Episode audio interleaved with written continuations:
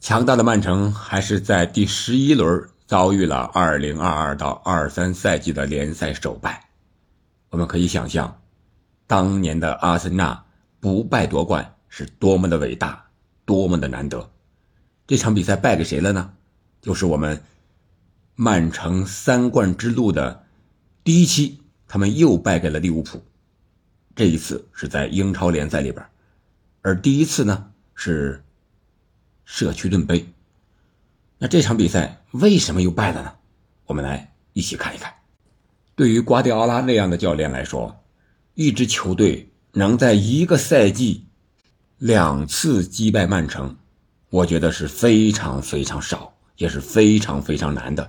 当然，利物浦可能是一个例外，利物浦的主教练克洛普也可能是一个意外，因为克洛普这场比赛赢下来之后。就是在和瓜迪奥拉的直接交手中，已经取得了十一胜，这是目前来讲击败瓜迪奥拉的主教练里边次数最多的一个。可见克洛普的利物浦现在有多么的强大。当然，本赛季的利物浦，他的开局乃至这个时候战绩是非常不好的，而且落后曼城已达十三分之多。那为什么？他见到曼城就眼红，就能赢呢？这场比赛总体来看，利物浦是拼下来的。曼城靠的是巧，而利物浦靠的是猛，是血性，是之前的那种跑攻。这场比赛，利物浦至少体现出了他顶峰的状态。你看啊，门将是阿里松，然后四个后卫，呃，从右至左是米尔纳、戈麦斯。范戴克和罗布逊，这里边有主力有替补。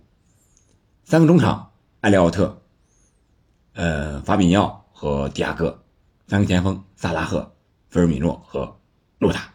这是四三三的一个阵型，但是踢起来呢，通常我们可以看到是一个相当于四二三幺的这么一个阵型。埃里奥特呢，经常是跑到前边参与进攻。这场比赛，阿利奥特几脚传球是非常不错的。而曼城这边呢，呃，看似是这个传统的四三三，阿克呢是打的左边后卫，鲁本迪亚斯和阿坎吉搭档是中后卫，坎塞洛说是边后卫这个位置，他经常上到边锋这个位置啊，经常不回来，可以说是一个四后卫和三中卫切换这么一个阵型。但是坎塞洛他又不内收打边后腰，他是打边锋，然后中场呢是京多安。罗德里和碧玺，碧玺是真能跑呀！本场比赛是又拼又跑又抢又撞，还还能射门。前面是福登、哈兰德和丁丁，这是双方的一个阵容。从打法上看，刚才讲了，曼城的传控啊，整体还是占优势的。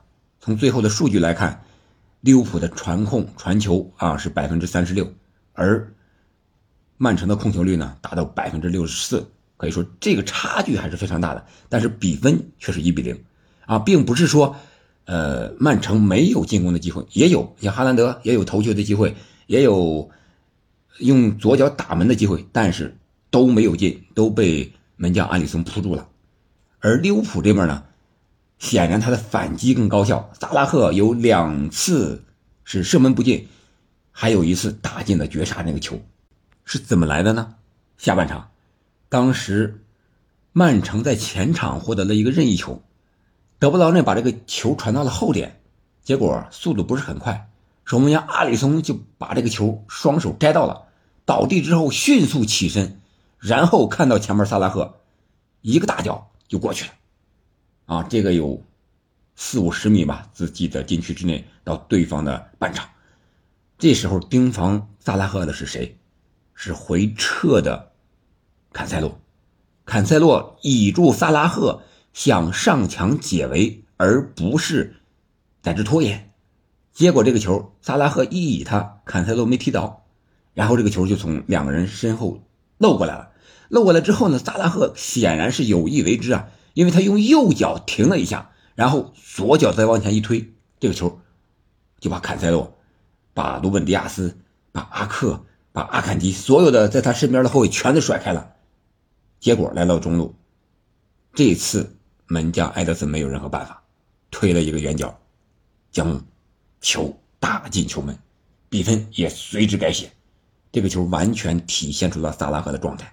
萨拉赫在这场比赛之前，在欧冠、在联赛中持续的进球了，已经。当然，哈兰德的进球状态更好，十场连续进球，打进了十八个进球啊！这个记录在这场比赛突然哑火，戛然而止。为什么？就是因为利物浦的防守针对性非常的强。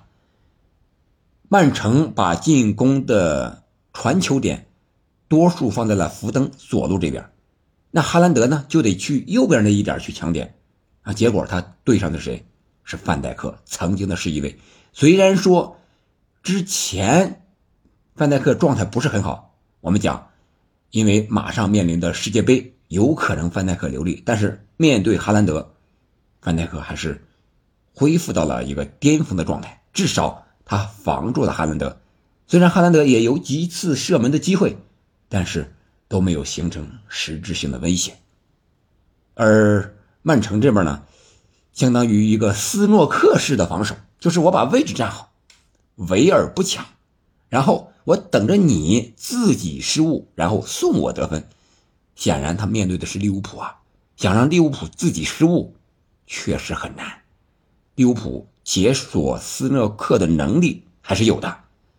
虽然说他本赛季状态不好，但是本场比赛是打出了一个高光的表现。不得不说的，这场比赛的执法裁判安东尼泰勒相对来说是比较松的，双方有。非常大的动作，有推人，是吧？有依靠顶撞，但是顶多就是黄牌，而且都是后半场，相当于比赛快结束的时候控场的时候出的，前面几乎很少。这场比赛在第八十五分钟的时候，他还把利物浦的主教练克洛普红牌罚下了，这个是不是让我们想到了今年欧联杯决赛的时候，他给穆里尼奥出的牌？然后穆里尼奥随后在赛后在人大巴上堵着他，啊，辱骂安东尼泰勒。这个看了这场比赛，或许你能感觉到安东尼泰勒为什么会被骂，穆里尼奥为什么会那么激动，克洛普为什么会那么激动。